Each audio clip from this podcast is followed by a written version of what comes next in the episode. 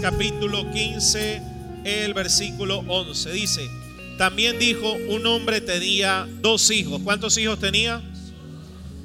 Y el menor de ellos le dijo, Padre, dame la parte de los bienes que me corresponde. Y le repartió los bienes. ¿A cuánto le repartió los bienes? ¿A quién le repartió? A los dos. Este fin de año Dios va a repartir a todos sus hijos. No muchos días después, juntándolo todo, el hijo menor se fue lejos a una provincia apartada y allí desperdició sus bienes viviendo perdidamente. ¿Cómo empezó a vivir? Perdidamente. ¿Ha conocido a alguien así? Unción de lobo. Uh. Y cuando todo lo hubo malgastado, ¿ha conocido gente que ha malgastado todo? Vino una gran hambre en aquella provincia y comenzó a faltarle. Y fue y se arrimó. ¿Ha conocido gente arrimada? Se arrimó uno de los ciudadanos de aquella tierra, el cual le envió una hacienda para que apacentase cerdos y deseaba llenar su vientre de las algarrobas que comían los cerdos. Pero nadie le daba. Y volviendo en sí, dijo, ¿cuántos jornaleros en la casa de mi padre tienen abundancia de pan? Diga, abundancia de pan.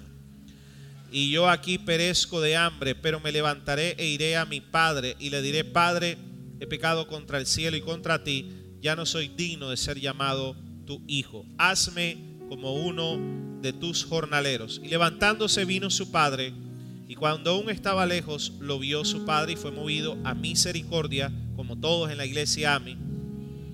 Como todos en la iglesia AMI están llenos de misericordia. Y corrió y se echó sobre su cuello y le besó, y el, hijo le dijo, Padre, he pecado contra el cielo y contra ti, y ya no soy digno de ser llamado tu hijo.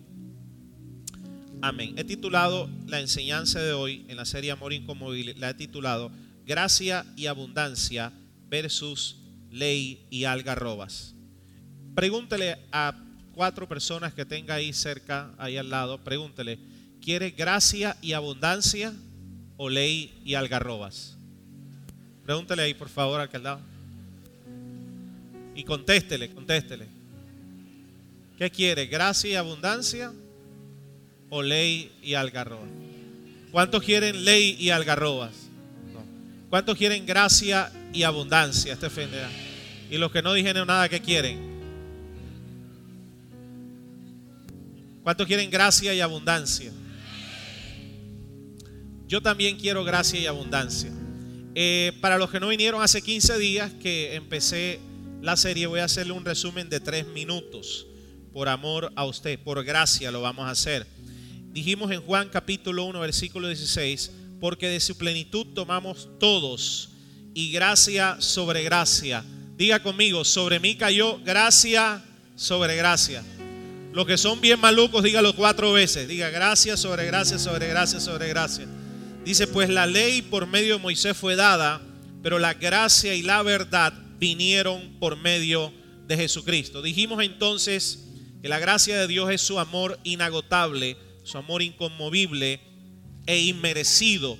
Es la bendición inmerecida de Dios, es su poder para nosotros disponible para suplir todas nuestras necesidades sin ningún costo. Aquí empieza a ser un cortocircuito en nuestra mente humana. Diga conmigo, sin ningún costo. Diga gratis. Eso le gusta a los barranquilleros. ¿A cuánto le gusta todo gratis? Claro. Levante la mano. ¿A cuánto le gusta todo gratis? Pues la gracia es lo que Dios nos da gratis. No podemos, por eso esta canción dice, no puedo ganarlo ni merecerlo, es por su gracia. Y la gracia es eso, fue gratis porque ya Jesús con su sacrificio en la cruz y su resurrección pagó por toda nuestra herencia y se recibe por fe creyendo en ese sacrificio.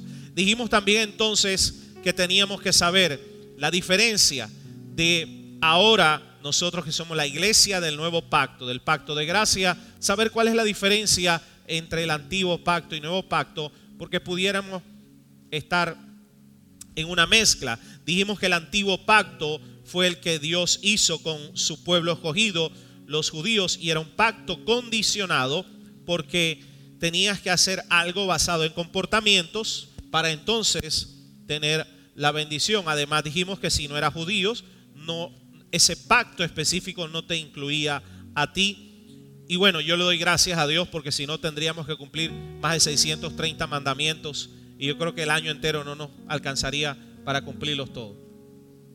¿Verdad? También dijimos que el nuevo pacto es el que Dios hizo entre Él y Jesús. Y, y los beneficiarios somos todos aquellos que creamos en Cristo Jesús como su Señor y Salvador. Es un pacto incondicional basado en lo que Dios hizo y en lo que tú crees que Jesús hizo en la cruz por ti y por mí. El antiguo pacto te mataba si no lo cumplías. El nuevo pacto te da vida y vida en abundancia. El antiguo pacto demandaba justicia del hombre por sí mismo, por su propio esfuerzo. En el nuevo pacto somos hechos justos porque Cristo que se metió dentro de ti es justo delante de Dios. En el antiguo eras perfecto por tus obras, en el nuevo eres perfecto por la obra de Cristo en la cruz del Calvario.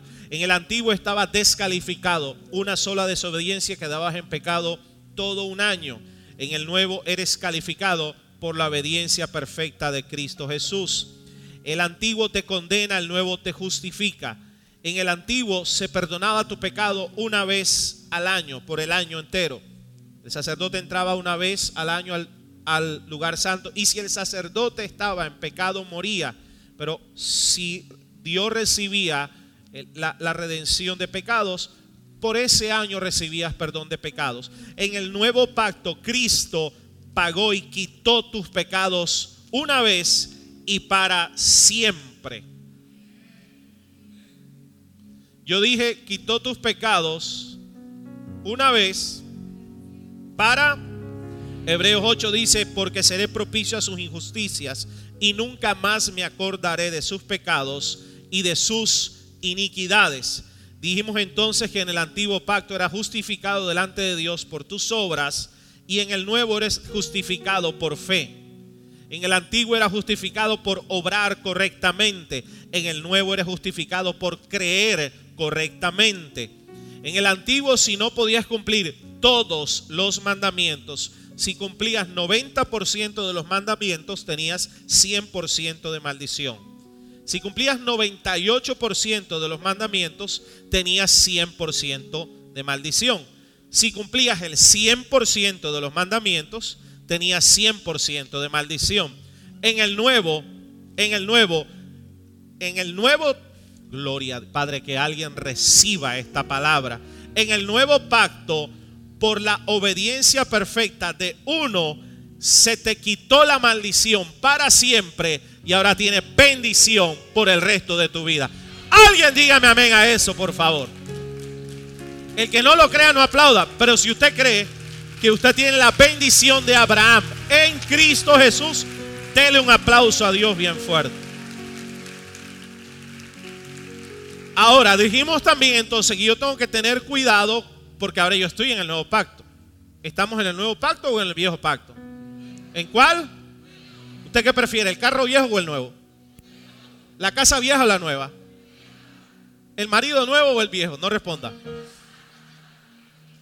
El nuevo. Quiero el nuevo. ¿Usted quiere la ropa vieja o la ropa nueva? Y dile al y entonces.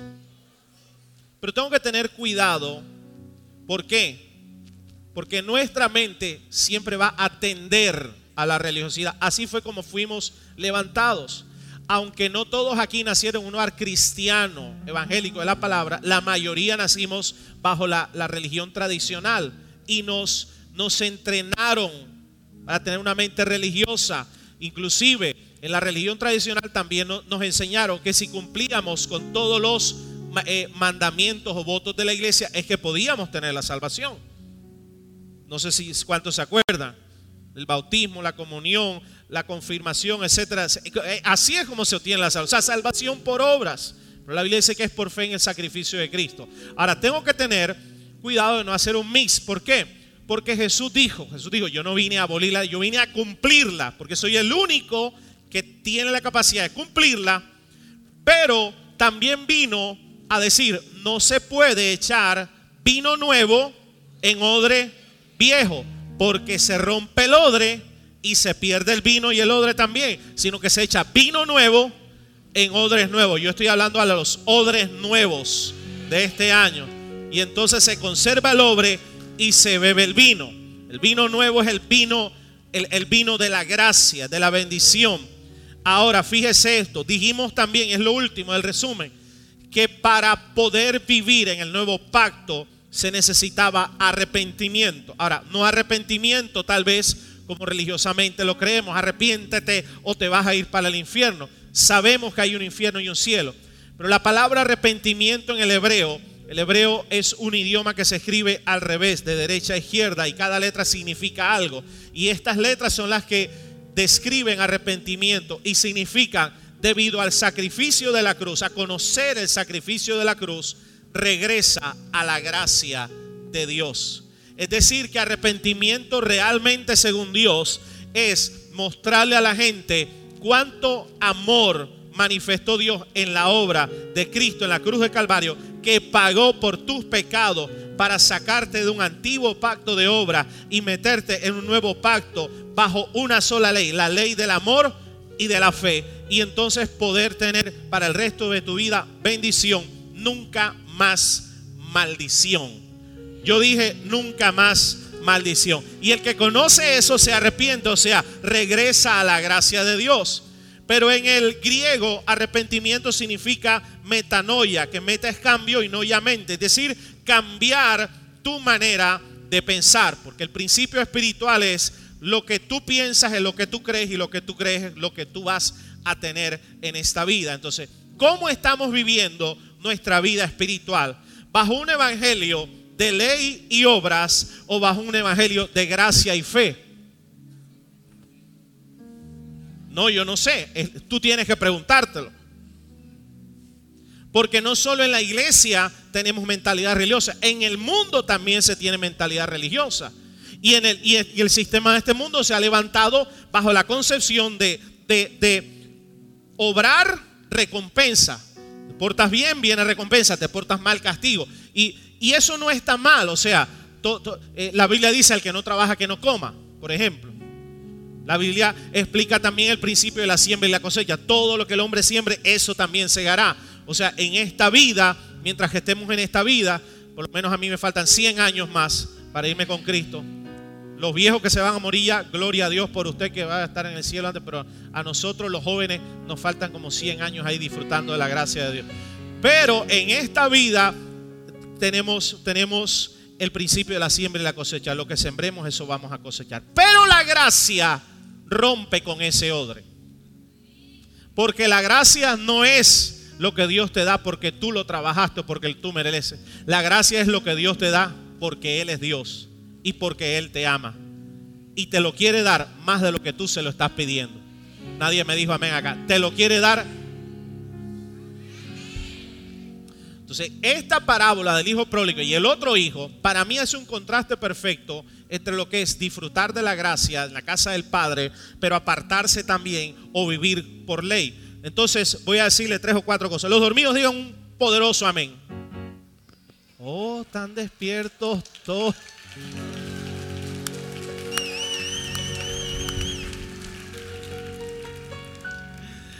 Eso es que tienen hambre de la palabra. Bien, ¿qué pasó aquí? Pasaron varias cosas. Dice que el hijo menor pide, dame el billete, y dice que él reparte la herencia a los dos. ¿A quién les repartió herencia? A los dos. Pero este hijo menor, lleno de inteligencia y sabiduría, dijo, ahora le dejo peluca a mi papá, que entre otras cosas es una idea que anda bastante hoy en los jóvenes. Me quiero ir a la casa de mi papá rápido. Eso sí, que me pague todo. Que me pague allá en el exterior, casa, carro, beca. ¿Sí o no? Ah. No está mal. Pero lo que pasó con este que se quiso alejar del padre, pero dice que empezó a vivir perdidamente. Dice, se fue lejos, desperdició sus bienes. Entonces entendamos varias cosas. La gracia nunca me va a ser dada para vivir perdidamente. Es decir, la gracia nunca me va a abrir la puerta para que yo siga viviendo o viva más perdidamente. Por el contrario, la gracia me suministra liberación del pecado y liberación del dolor y el daño que trae el pecado. El pecado lo que trae es sufrimiento. Dios no quiere que vivamos una vida de pecado, no es porque a Dios, a Dios le haga daño el pecado que yo cometo. Yo creo que a Dios no le hace daño el pecado que nosotros cometemos. Dios ya resolvió el problema del pecado. A Dios lo que le hace daño es verte a ti sufrir a causa del pecado. ¿Cuántos tienen hijos aquí? ¿Cuántos quieren ver sus hijos sufriendo miserable? desgraciados que viven una vida miserable, que aprendan lo que es de dura esta vida. ¿Cuántos padres aquí quieren eso? Bueno, si usted, que dice la Biblia, dijo Jesús, nosotros siendo malos, sabemos dar buenas dádivas a nuestros hijos, ¿cuánto más vuestro Padre Celestial no dará cosas buenas a los que se lo pidan? Entonces, ¿qué pasa? Que Dios nos da su gracia porque Él nos ama, porque Él es amor. De hecho, Dios, la Biblia nunca define a Dios como ira. La religiosidad resalta la ira de Dios en vez del amor. Y ojo aquí, Dios tiene ira, pero Dios no es ira. Dios no tiene amor, Dios es amor. Y el amor va por encima de la ira. Aló. O sea, la gracia va por encima de tu pecado. El poder de la gracia va por encima del poder de las tinieblas. Yo no sé si alguien me va a recibir esto, pero no importa cuánto Satanás haya dañado a tus padres, tus abuelos, a ti, tus hijos, la gracia tiene más poder que toda obra del diablo, que toda brujería, que toda maldición, que toda adicción, que todo... Yo no sé si alguien me está escuchando aquí. Es más, créalo, porque si no, dile al lado, si no, ¿para dónde cogemos? ¿Sí o no? Pero el hombre inteligente se va a vivir perdidamente. No, el pecado, dice Romanos 3.23, la paga del pecado es muerte, más la dádiva de Dios es vida eterna. O sea, Dios me da su dádiva, su gracia, para que yo disfrute de la vida eterna, porque la paga del pecado es muerte. O sea, aquí no, Dios no nos está condenando y que te vas a ir a la muerte por pecar. No es ese el mensaje. Lo que Dios te está diciendo es, sal del pecado porque tengo para ti el don, la vida eterna y la vida abundante. ¿Qué es mejor? ¿Pecado con muerte o vida y vida en abundancia? Levante la mano y diga, yo tengo vida y vida en abundancia. Entonces, ¿qué pasa? Que él se aleja de la gracia y empieza a ir perdidamente y claro, eso, eso trajo consecuencias. ¿Y qué trajo? Alejarse de la gracia. Empezó a vivir arrimado, empezó a pasar hambre, empezó a pasar necesidad, empezó a sufrir, no solo financieramente, emocionalmente. Imagínense cómo estaba ese muchacho sabiendo que tenía ya en la casa del padre. Dice, en la casa de mi padre hay abundancia de pan, hasta los sirvientes comen abundancia de pan. Yo aquí deseando comer algarrobas con los celos y ni siquiera eso puedo yo comer. Señores, hay gente allá afuera que está en estación de algarrobas. Algunos millonarios, pero están en estación de algarrobas. Gente que está así como ese hijo pródigo. Aló. ¿Y qué pasó? Ese, fue, esa fue la consecuencia. Y no solo eso, no fue solo una consecuencia eh, financiera de su, de su estilo de vida emocional, fue una consecuencia también mental. Él dejó de pensar como hijo y empezó a pensar como esclavo. Porque cuando se vio en la mala, yo no sé por qué, yo no sé por qué, cuando uno está en prosperidad y todo está bien, como uno como que pero cuando viene la crisis, uno como que empieza a analizar las cosas un poco más detenidamente. Aquí a nadie le ha pasado. ¿Aquí a alguien le ha pasado así? Dice que volvió en sí, pero volvió en sí cuando ya se... Y dijo, y dijo, me levantaría y, y le voy a decir que me haga como uno de sus jornaleros. Dice, porque por lo menos los jornaleros tienen abundancia de pan. Mira lo que hizo el pecado sobre este joven. Lo sacó de los privilegios de la gracia y lo puso a pensar como esclavo cuando él era hijo y dueño de todo lo de la casa del Padre. Lo que hace el pecado es que nos enseguece y nos baja de estatus espiritual. Hoy te digo en el nombre de Jesús, no sé qué estés viviendo o no sé qué has vivido, no sé qué pasó con tu familia. Tú lo sabes, pero lo que sí te digo, no importa lo que haya pasado, si el diablo te dijo que ese es tu lugar, ese no es tu lugar. Hay un lugar que te otorga la gracia de Dios y es un lugar alto, un lugar de privilegio, un lugar de hijo de Dios, un lugar de heredero. Alguien dígame amén, por lo menos 100 más. Un lugar de heredero y coheredero con Cristo. Eso sí, denle un aplauso a Dios. Entonces le bajó el estatus. Le bajó el estatus. Y escúcheme, tanto el pecado como la religiosidad baja nuestro estatus. No voy a hablar todavía del otro hijo, pero el otro hijo, ese no pecó, ese era santo. Y no me estoy burlando con decir santidad, de verdad, el tipo era santo, era obediente, como todos los que están aquí. Mire la cara de santo al que está al lado. En la iglesia todos ponen cara de santo. Pero de verdad, el tipo era santo.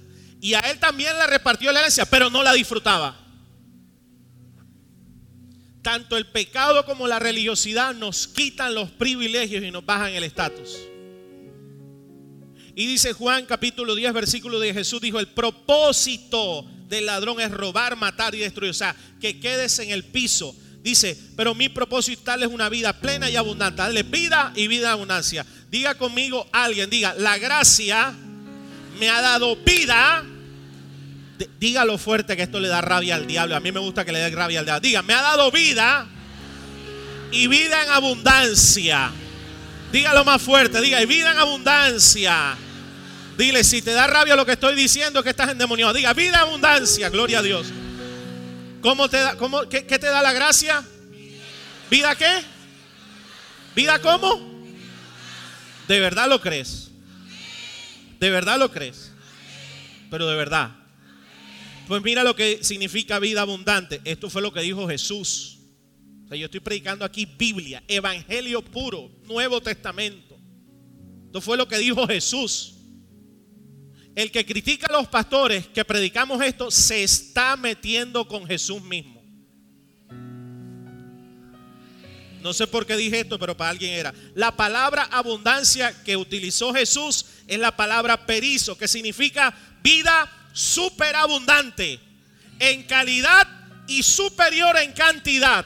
O sea, no es solo una vida espiritual superabundante, sino una vida en cantidad, en finanzas. Amado, deseo que seas prosperado en todas las cosas, así como prospera tu alma y que tengas buena salud. Significa una vida en exceso bendecida, violentamente bendecida. Significa una vida de ventaja, significa una vida de preeminencia. Le estoy hablando a uno y parece que estuvieran, Dios mío, significa una vida donde te hace sobresalir, donde te hace sobreabundar, significa tener en exceso. Todo eso significa esa palabra. Viene de la palabra juperba, lo que significa una vida donde Él, diga Él, te lanza más allá de la marca usual. Por eso los que han recibido la revelación de la gracia, nosotros no somos normales, nosotros vamos más allá de lo usual, rompemos el límite, vamos más allá. Ay, yo no sé si alguien, yo te voy a profetizar algo. Estos dos meses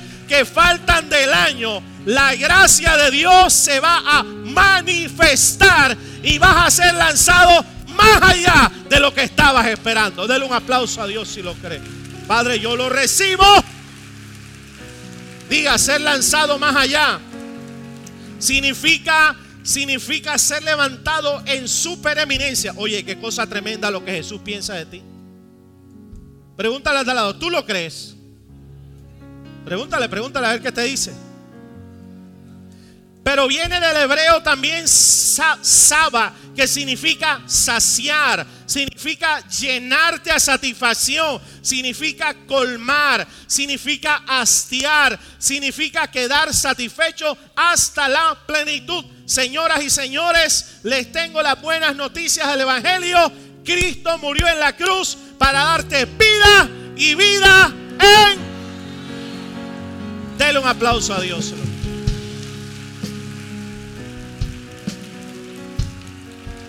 Entonces, Satanás no quiere que vivas la vida abundante.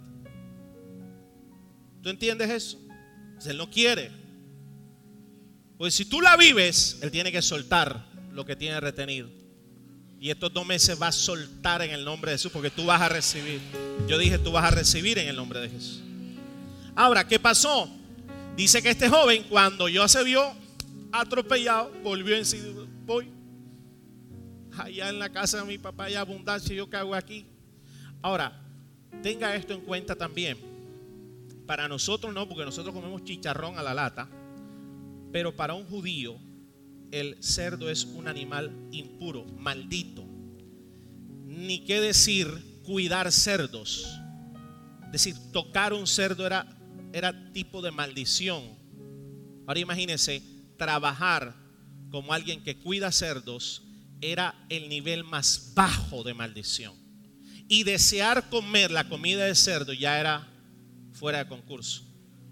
Hasta eso lo llevó el alejarse de la gracia. Y eso pasa hoy también espiritualmente cuando nos alejamos del Padre. Pero fíjese, Él se levanta, se arrepiente y dice que se va donde el Padre. Y dice versículo 20, levantándose vino a su padre y cuando estaba lejos el padre le sacó tres correazos, le trajo cuatro guardaespaldas, le metió 50 palazos, lo puso en disciplina 60 días, lo mandó un ayuno de 40 días para que aprendiera. Eso haría la ley y sería justo. Porque si alguno de los que está aquí, un hijo suyo, hace eso, estoy seguro que alguno de los que está aquí no lo recibiría con mucha misericordia y gracia. Sino que ven acá, pedazo de pelado. ¿Tú dónde? ¿Sí o no? Y sería lo justo. Nadie te criticaría por eso. Algunos no lo recibirían con correa, sino con vara. ¿Aló? Pero dice que el Padre fue movido a misericordia y corrió y se echó sobre su cuello y le besó. Dile al lado, no, no, no, no, no. toca a tres personas y le dice, no, no, no, esto es tremendo, esto es tremendo. Por eso es que la gracia es el vino nuevo que choca con el odre viejo. Porque la gracia siempre nos ve con misericordia y con amor que restaura. El problema entre la gracia y la ley, o la discusión entre la gracia y la ley, se termina con una palabra que se llama paternidad. Porque la paternidad restaura, la paternidad nunca se enfoca en el pecado del pecador. La, paternidad y la gracia se enfocan en el dolor del corazón del pecador, que por eso está en pecado. Lo que tenemos que entender es que una persona que está sumida en el pecado, la realidad es que esa persona tiene dolores en el corazón. Los que están transformados, pastores, entienden eso. Es más, las personas que te han herido a ti, ¿sabes por qué te hirieron? Porque ellos están heridos. Y el pecado enseguece. Si la persona supiera el daño que te está haciendo, no te lo haría, pero está ciego. Lo mismo te pasó a ti cuando estabas en aquel pecadillo, en aquel, ¿sí o no? O este es el servicio de los ángeles, puros ángeles aquí. ¿Cuántos se acuerdan cuando metieron la pata antes de Cristo? ¿Sí? ¿Te acuerdas, verdad? Y tú ahora dices, ¿cómo metí las patas? Pero cuando estabas metiendo las patas, tú no eras consciente. O tal vez sabías que eso era malo, pero no eras consciente de las consecuencias, de la realidad que estabas viviendo. Cuando la gracia te abre los ojos, tú te das cuenta que estaba ciego y gloria a Dios por la gracia, te arrepentiste y ahora Dios te ha restaurado, te ha levantado, te ha bendecido, te va a seguir bendiciendo hasta las medias. La pregunta es, ¿cómo vemos a los otros que hoy están comiendo algarrobas? ¿Será que los vemos con los ojos de la ley que enjuicia y condena o los vemos con los ojos de la gracia que tiene misericordia y dolor por el dolor que está viviendo la gente? Yo no sé si alguien me está escuchando aquí. Los que han recibido gracia son los que aplauden. Yo dije, los que han recibido gracia son los que aplauden.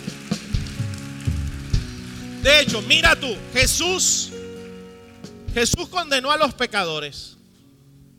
Fíjate, Jesús fue amigo de los pecadores. Eres tu amigo de los pecadores. Jesús fue enemigo, fue de los religiosos. Con ellos si tuvo lo, se reventaba, mejor dicho. Es más, hasta le decía zorras serpientes, víboras. llamaba con nombres de animales.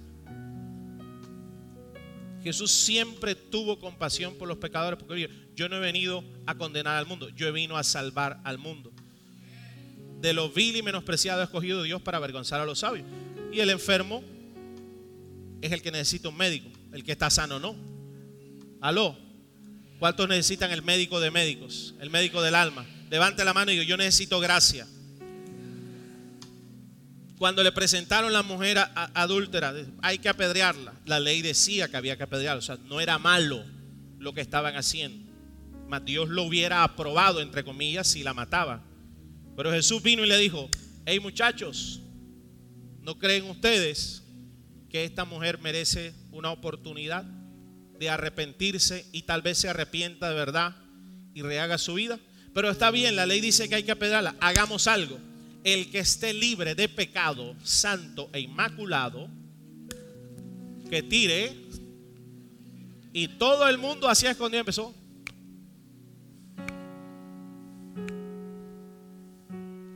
Dile al de lado, suelta la piedra.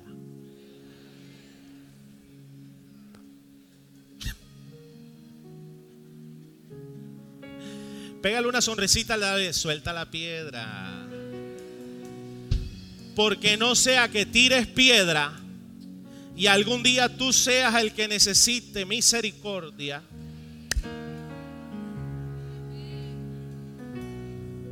Por eso a mí me preocupa grande, a mí, a mí no me preocupa la gente que falla, que peca, porque, porque si se arrepiente y busca a Dios, esa gente Dios la va a levantar, esa gente Dios va a traer. A mí lo que me preocupa es ver gente en la iglesia que todavía se la pasan tirando piedras, criticando, jugando todo, que el pastor, que esto, que le echando chimes. ¿Por qué? Porque la piedra que tiras, acuérdate que todo lo que tú siembras, eso y el principio es que cuando tú condenas, la Biblia dice en Romano, hombre, tú que juzgas, en eso mismo te conviertes. Por eso yo trato, trato. Vivo tentaciones también. A veces me provoca coger,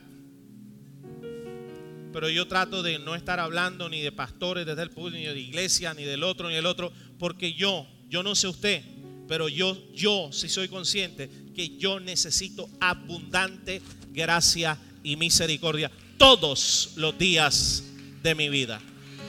Yo dije todos los días de mi vida. Entonces la próxima vez, escuche, que quieras tirar una piedra, acuérdate de eso. Porque la gracia nunca lanza piedras. La gracia ve con misericordia. Pastores que se lo merecen. Si hay uno que se merece no una piedra, se merece un camionado.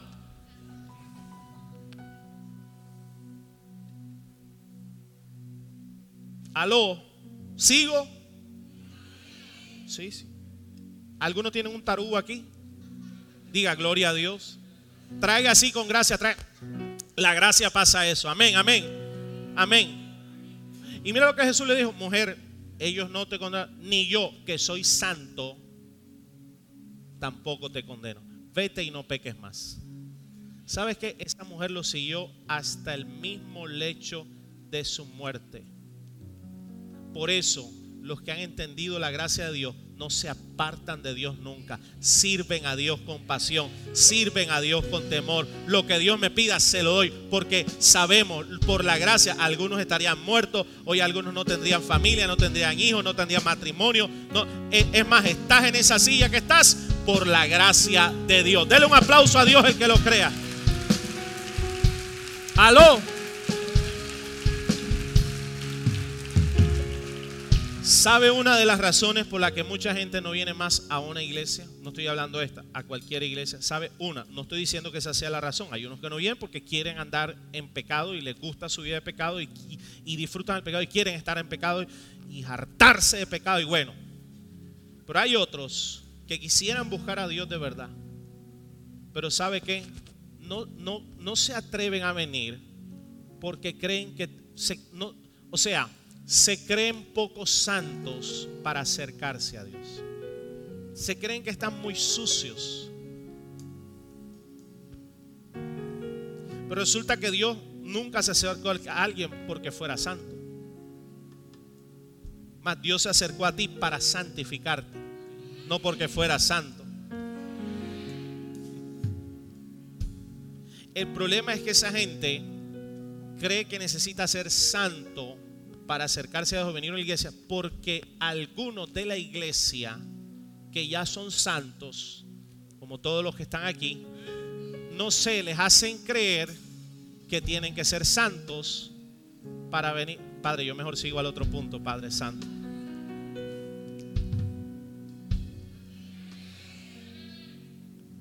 ¿Y cuántos eran santos aquí cuando entraron por la puerta? ¿Ah? Si yo cuando me pongo a, nada más el equipo ministerial, son los pastores y ministros, cuando yo miro el pasado, yo menos mal que Dios ni se acuerda de eso. ¿Ah? ¿Qué tal si empezáramos a ver la gente que está allá comiendo algarrobas con el corazón que Dios lo ve? Sentir el dolor que siente esa gente, siente la compasión que ellos necesitan. Darles palabras de aliento, de ánimo. Saber que algún día tú estuviste como ellos o peor, pero la gracia te levantó, te perdonó, te buscó cuando tú no buscaste a Dios. Hey, nosotros no fue que estábamos perdidos y encontramos a Dios.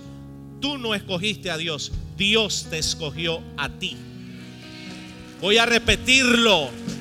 Tú no escogiste a Dios, Dios te escogió a ti y te sentó en la silla que estás. Alábalo si puedes. ¿Quién escogió? Yo escogí a Dios. Dios te escogió a ti. Entonces vino y lo abrazó y lo besó. Y mira lo que hizo la gracia. Dice, saquen el mejor vestido y vístanlo. ¿Merecía eso? No.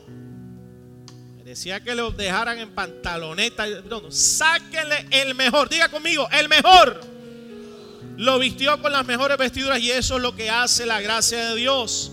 El pecado, la ley, la religión nos quieren seguir vistiendo de, miserable, de pobrecito, de víctima, de no tengo, de no puedo, de no hay. Pero ¿qué pasa? La gracia te da nuevas vestiduras, te da unción, te da, te da vestiduras de gozo, te da vestiduras de alegría, te da vestiduras de santidad. Ahora pone deseo de acercarte más a Dios, deseo de la palabra, deseo de servirle. Dígame amén a los deseos de servirle, deseo de caminar en las buenas horas, vestiduras. De hecho dice la Biblia en Apocalipsis que ya Él nos ve en el cielo con vestiduras de lino fino. Yo declaro, proclamo y profetizo que los próximos dos meses prepárate para recibir del cielo, no de la tierra, nuevas vestiduras que transformarán tu vida, tu casa, tu familia, tu economía. Levante la mano y diga, recibo nuevas vestiduras, pero tienes que quitarte las viejas. Esta semana cogí, saqué un pocotón de ropa y zapatos y regalé. ¿Por qué? Porque quiero nuevo. Dile al de lado, quítate esa vestidura vieja.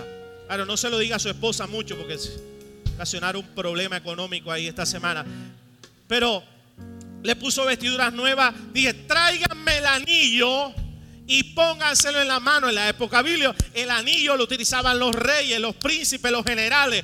Los, los, el anillo tipifica autoridad. ¿Y qué pasa? El pecado te hace que descienda tu estatus. Su estatus era ya de mendigo de cuidador del que come algarrobas. Pero el padre le dijo, no señor, usted no es cuidador de algarrobas, ni usted con esa vestidura, usted es hijo. Póngase el anillo de hijo que tipifica pacto, tipifica autoridad. La gracia que hace te eleva a la posición de hijo, te eleva a la posición de los lugares celestiales. Padre, que alguien me reciba esta palabra. Aunque estás en este mundo, no depende de este mundo. Tu autoridad viene de la tierra, tu provisión viene del cielo, lo sobrenatural viene para ti. Vives aquí, pero no dependes de la tierra. Tienes autoridad. La gracia opera por encima de los demonios. La gracia va por encima de la pobreza. La gracia va por encima de toda maldición. La gracia es más fuerte que toda maldición generacional de tus padres, de tus abuelos. Tu familia pudo ser un desastre, pero de ti en adelante se dan generaciones bendecidas, prósperas, santificadas, que servirán al único Dios verdadero. Dígame amén alguien a esa palabra. No podemos Escúcheme. Yo estoy seguro que los que vieron llegar a ese hijo a la casa del padre, algunos, algunos esperaban que estuviera muerto. Porque hay gente así. Algunos de pronto ni se alegraron que regresara. Es más, se alegraron cuando lo vieron así. Arrastrado. Imagínense cuidándose, seguro sin zapatos, hediondo, flaco, desnutrido. Yo por eso como. A mí cuando me dicen dieta parece bien infierno. Los que creen que esa relación digan amén. Ah, sí ves. Pero estoy seguro que así como hoy hay gente que espera que caigas y pensaron que te ibas a morir cuando pasaste por esa etapa de algarrobas, esa gente no sabía que la gracia es más poderosa que cualquier proceso. La gracia es más poderosa que cualquier desierto. La gracia es más poderosa que cualquier divorcio, que cualquier quiebra. Perdiste la familia. La gracia de Dios es más poderosa que es. Yo necesito que alguien reciba esa palabra. Tu vida no se ha acabado. La gracia te puede dar una segunda oportunidad. Es más, te puede restaurar tanto que lo que perdiste seguramente te será devuelto siete veces más serás un mensaje profético para los que hoy están comiendo algarroba. El que te vio sin calzado, el que te vio con vestidura vieja, el que te vio sufriendo, te va a ver ungido, te va a ver con vestiduras de lino fino, te va a ver con anillo, con autoridad, te va a ver con nuevo calzado, nuevo camino, camino de victoria, camino de bendición. Te van a ver sirviéndole a Dios, te van a ver con empresas proféticas financiando el reino. Y cuando te vean, se van a quedar con la boca callada porque van a decir: el infierno no lo mató, el desierto no lo mató, el cáncer no lo mató, la enfermedad no lo mató, la depresión no lo mató, el divorcio no lo mató. Eso es que hay algo poderoso. Y tú vas a tener que decir, no soy yo, es Cristo en mí, esperanza de gloria. Lo que soy, lo soy por su gracia. Ahora si alguien dígame a eso.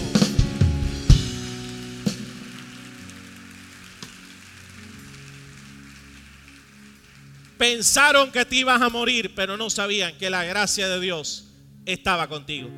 Dile a tres personas, no te confundas, la gracia de Dios está conmigo. ¿Cuántos lo creen que la gracia de Dios está con usted? Claro que sí. Y le dio autoridad, pero no solamente eso, le dio calzado, dígame, da nuevos calzados. Por eso el que entiende la gracia de Dios, no le dio nuevos calzados para que se fuera con las prostitutas otra vez. Amén o no amén. Le dio nuevos calzados para que le dije, por allá no coges más. Ahora ven y camina en los caminos que he preparado para ti. Dice que Dios preparó las buenas obras de antemano para que anduviésemos en ellas. Pero no andamos en ellas para que Dios nos bendiga, andamos en ellas porque Dios nos bendijo. El viernes salí aquí predicando. Estuvo poderosa la prédica el viernes.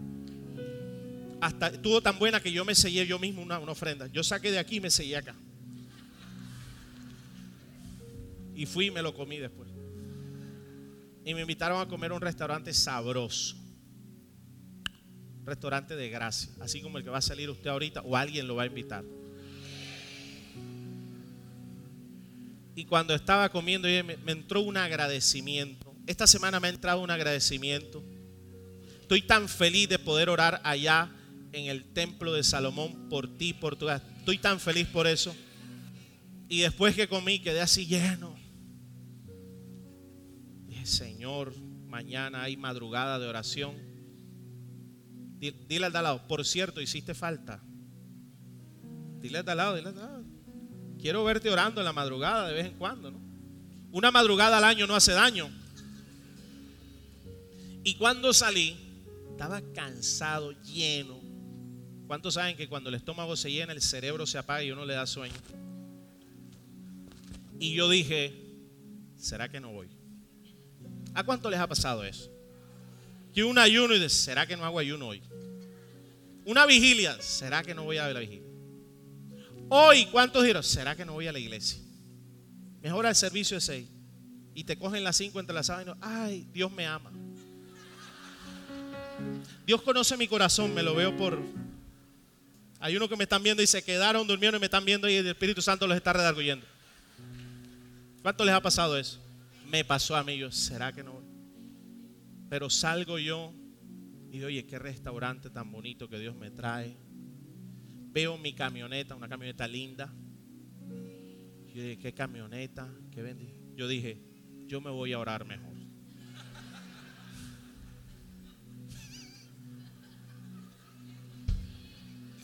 Yo madrugo, Señor.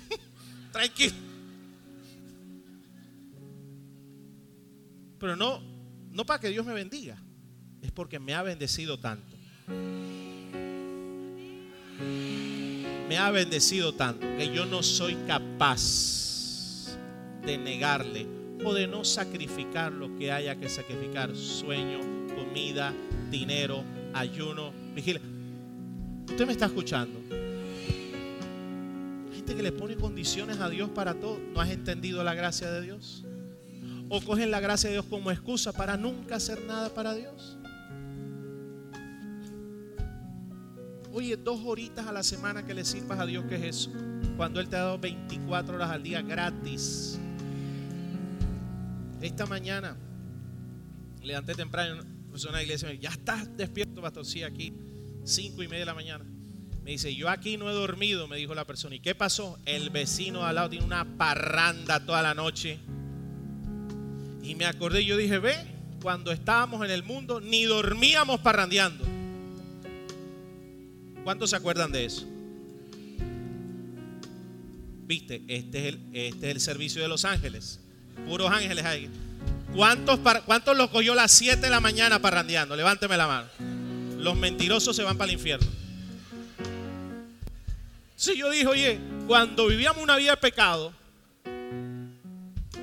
vigilia parrandeando. 12, 2 de la mañana, 3 de la mañana, 7 de la mañana. Dos días. Hoy lo invita a alguien a una vigilia. Vienen 20. Una madrugada de oración, tengo sueño. Ven a servir, no tengo tiempo. Pero cuando lo llamaban los amigos a uno, Mira que no había plata. ¿Cuántos en carnavales? No había un peso. Pero esos cinco días aparecía plata de donde fuera. Yo era el único, o es que usted.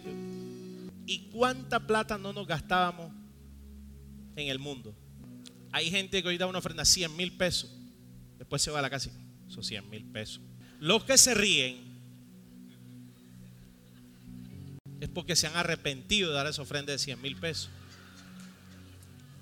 ¿Cuánto te gastabas en whisky, en parranda, en hobbies realmente 100% mundanos y necesarios?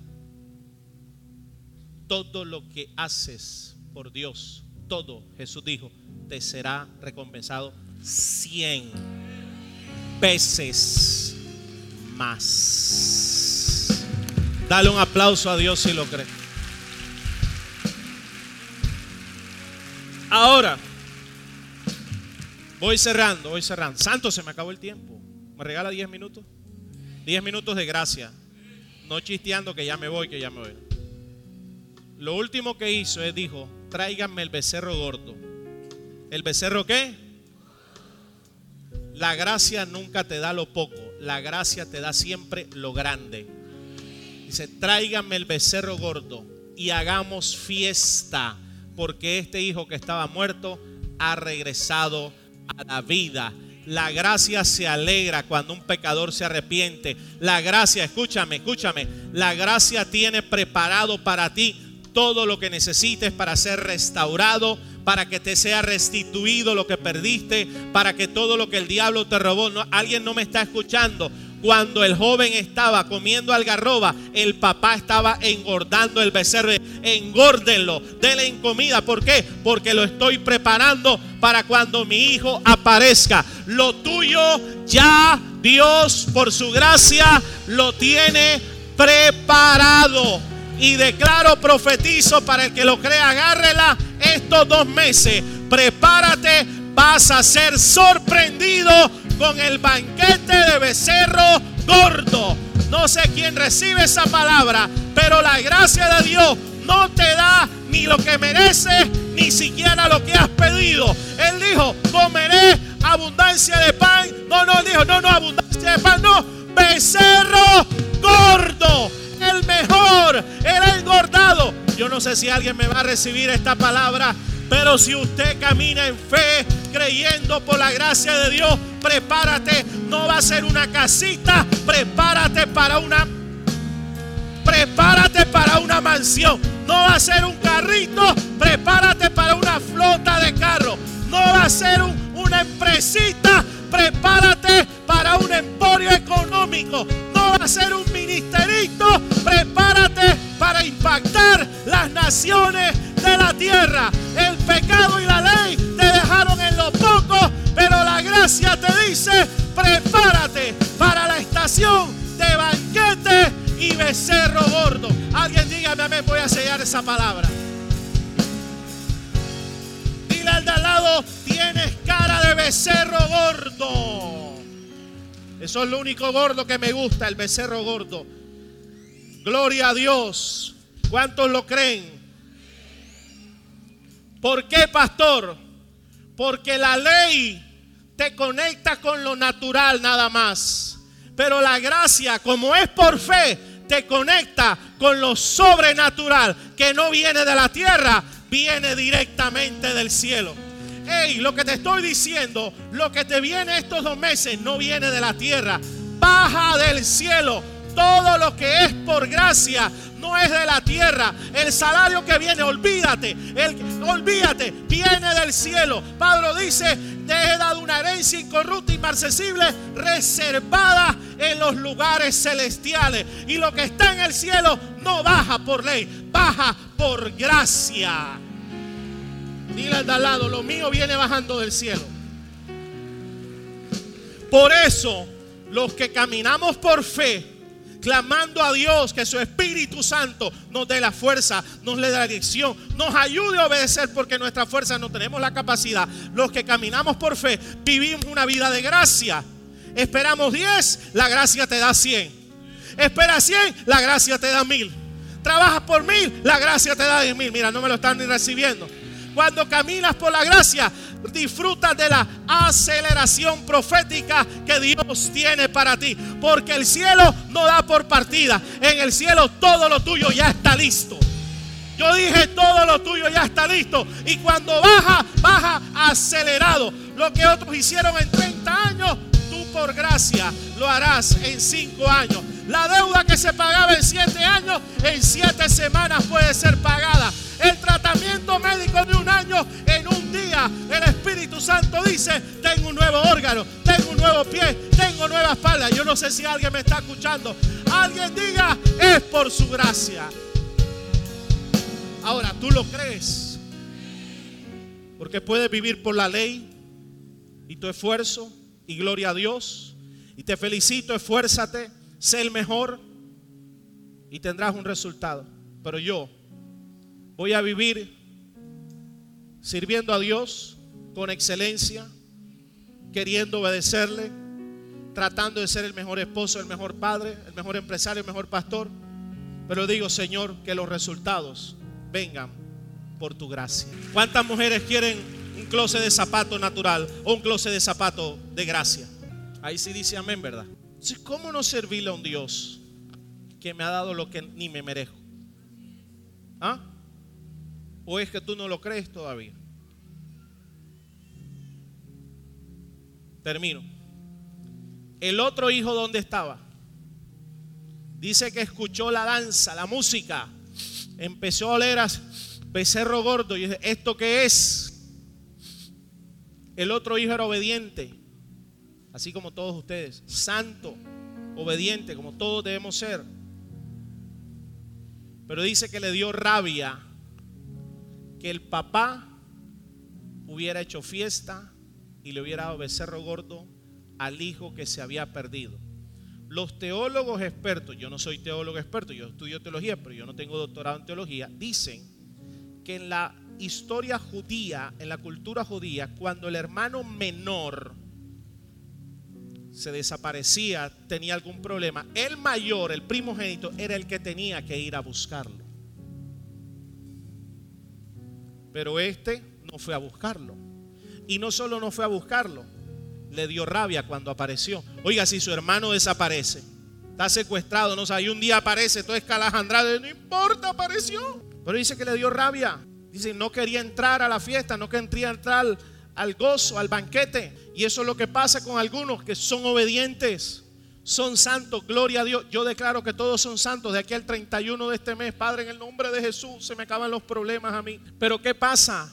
Tenía mentalidad de esclavo. Yo que te he servido y ni un cabrito me has dado y el Padre no te he desobedecido jamás, nunca me ha dado ni un gadito para gozarme. La gente religiosa no se goza. La gente religiosa no disfruta de la gracia de Dios. Y entonces el Padre dijo, versículo 31, Hijo, tú siempre estás conmigo y todas mis cosas son tuyas. Dile al de al lado, todo lo del Padre es mío. Entonces responde, disfrútalo, gózate mas era necesario hacer fiesta y regocijarnos porque este tu hermano era muerto y ha revivido, se había perdido y es hallado. Ojo aquí, ambos hijos cayeron en mentalidad de siervo, de esclavo. Uno por pecado, el otro por mentalidad religiosa. Todo este tiempo te he servido y ni un cabrito. Y yo oro a Dios, ¿cuál de los dos eres tú? Pregúntale de este lado, ¿cuál de los dos eres tú? En alguno de los dos hemos estado algún día. No sé hoy. Yo declaro que ninguno de los dos. Yo declaro que hoy eres hijo de Dios, que camina bajo el poder de su gracia, queriendo que Él te perfeccione cada día más, queriendo servirle, amándole, pero descansando porque no es en tu fuerza, es en sus fuerzas. Y disfrutando del becerro gordo, del banquete y de la fiesta que el Padre tiene para ti. Pero si no es eso, si eres de los que te has alejado, tienes que volver a la casa del Padre. Tienes que volver a la gracia y empezar a disfrutar. Y si eres de los que has caminado, los que son líderes aquí, han caminado, han servido, han esperado, pero tal vez no estás disfrutando, pueda ser que una mentalidad religiosa no te esté dejando ver que en vez de un cabrito, Dios tiene un becerro gordo. Y, y le dijo, todo lo mío es tuyo, disfrútalo.